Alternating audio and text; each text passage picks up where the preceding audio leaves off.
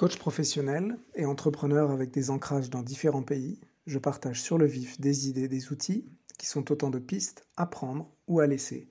Des micro-audios pour vous développer professionnellement sur le fil de la performance et du bien-être.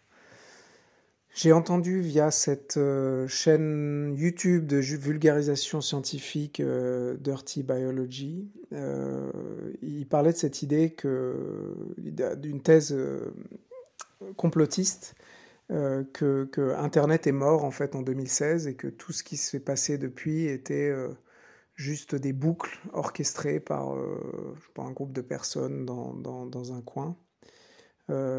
et, l'argument était que quand on regarde notamment les flux, les flux d'informations, c'est un peu toujours les mêmes histoires qui reviennent.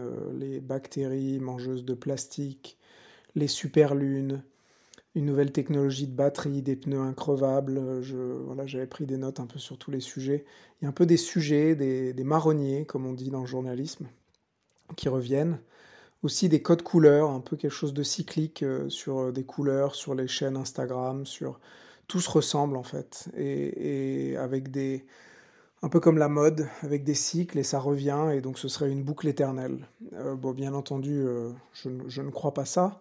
Mais je trouvais intéressant cette perspective de, de, de, de, voir en donnant ces exemples-là. C'est vrai que ça me sautait aux yeux. J'ai un peu l'impression. Euh, euh, alors, j'ai fêté il n'y a pas très longtemps mon 14 millième jour.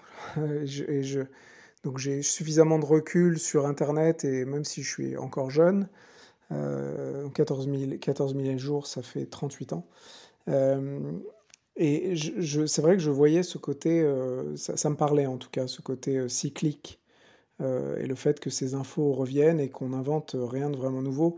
Alors, je pourrais vous parler, je pense que ce serait intéressant d'en parler, de, de, proposer des pistes sur le sujet, sur le temps circulaire, parce que ce temps linéaire est finalement assez récent, notre conception du temps qui, qui avance vers l'avant et qui, qui ne revient jamais.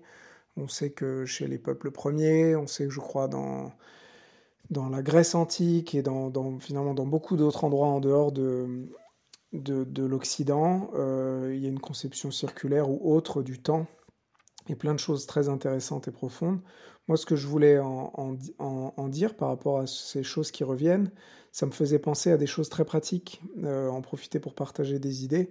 Euh, j'avais entendu ce conseil, par exemple, sur les livres, mais aussi sur la culture. En tout cas, cette idée de, de, pour les livres par exemple, d'attendre que des livres aient quelques années pour voir si euh, la hype euh, de, de, la, de, la, date de sortie est toujours présente et se dire que des idées qui ont été éprouvées par le temps sont forcément bonnes. En gros, si elles tiennent, c'est pas juste une mode. Et je trouvais ça assez intéressant. On pourrait imaginer la même chose pour la musique, le cinéma, plutôt qu'aller vers la nouveauté, aller vers quelque chose de ou même les idées d'ailleurs, aller avec des choses établies qui ont eu le temps d'être euh, contestées, de voir si, si elles tiennent. Euh, D'une certaine manière, c'est un peu, je le reliais aussi un peu en, en mode, en mode d'association d'idées libres, avec cette idée, bah, pour moins consommer, et la consommation, oui, on nous, nous, rebat les oreilles, mais c'est vrai que c'est source de pollution et source de, de moins d'argent disponible pour autre chose, donc moins consommer peut être un but euh, pour plein de pour plein d'égards, à plein d'égards euh, un but assez, assez simple à atteindre et assez, assez intéressant. Donc moins consommer en, mettant de côté, euh, en différant en fait ses achats, en, en se disant tiens je vais j'ai envie de ça, en attendant toujours quasiment systématiquement quelques jours avant de cliquer ou avant d'aller au magasin pour voir si on a toujours besoin et si possible quand c'est des gros achats ou, autant que, faire se peut, euh, différer euh, sur des, temps longs et on se rend compte qu'on n'en a plus besoin et qu'on consomme euh, effectivement, effectivement moins. Et un peu de la même manière, par en fait l'analogie que je fais avec ce côté cyclique de l'information, c'est si on ne consomme pas tout de suite, si on n'utilise pas son attention sur des choses nouvelles, on économise aussi, on consomme moins de cette attention et on sait qu'il y a des, bagarres